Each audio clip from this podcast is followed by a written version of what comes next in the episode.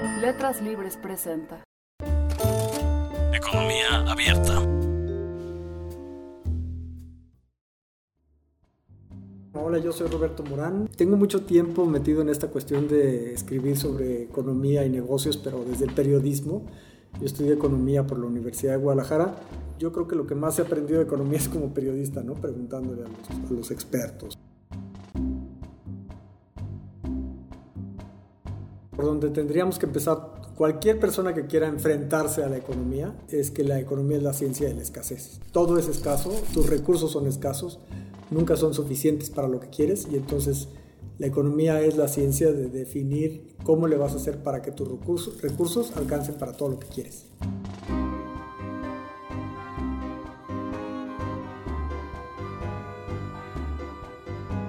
Lo que se ha hecho en la economía tradicional es una teoría de cómo le hace cada uno de los agentes económicos para lograr el máximo beneficio con los recursos que tiene. Entonces se supone que los, todos los seres humanos somos agentes económicos que eh, encontramos la mejor combinación de recursos para llegar a la mejor combinación de deseos satisfechos. Esa es la teoría económica tradicional, tan sencilla como esa. Tú tienes necesidades, tienes recursos escasos y vas a actuar de acuerdo con lo que más maximice tu utilidad y se supone que la gente logra la máxima satisfacción de acuerdo con la información que tiene y que tiene información perfecta para conseguirlo. Hay una nueva corriente económica que es la economía del comportamiento que dice que no somos tan racionales y que no decidimos tan racionalmente como podría parecer. Entonces no estamos utilizando nuestros recursos para maximizar nuestro beneficio, sino que actuamos de acuerdo con la escasa información que tenemos y muy movidos también por nuestras emociones.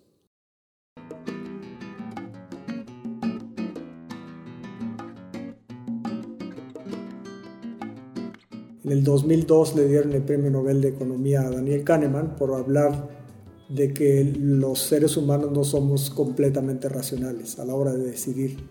Él, él hace una lo que se llama la teoría de las perspectivas, que dice que no tomamos las, las elecciones de acuerdo con lo más racional, sino con cómo las, nos las presentan. Tenemos que encontrar cuál es el incentivo para llegar a lo que más nos beneficia y también, también tenemos que encontrar los incentivos para que la gente actúe en su propio beneficio.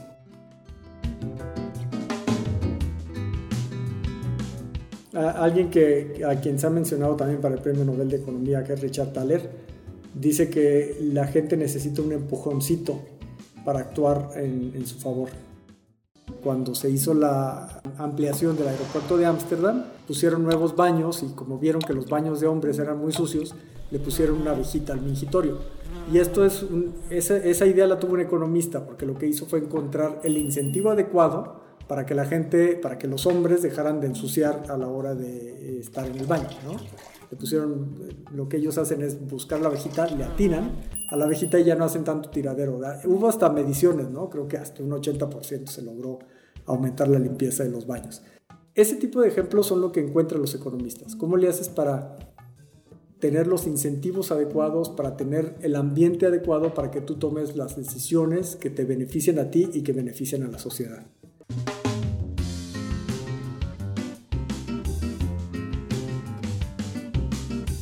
Está haciendo la economía es, meter mucho de, las, de, lo que ha aprendido la, la, psicología para poder hacer modelos de cómo se va a comportar la gente a la hora de, de tomar decisiones. Entonces, no solamente hay premios en, en, dinero, también hay premios en que cómo te sientes o cuál es tu relación afectiva con lo que estás haciendo. Entonces, lo que la economía tiene que encontrar es qué es lo que está sucediendo, qué es lo que se está interponiendo entre nuestra forma de actuar nuestro máximo beneficio. Y no nada más pensar en que vamos a buscar todos nuestro máximo beneficio, que eso es lo que, lo que piensa, la economía tradicional.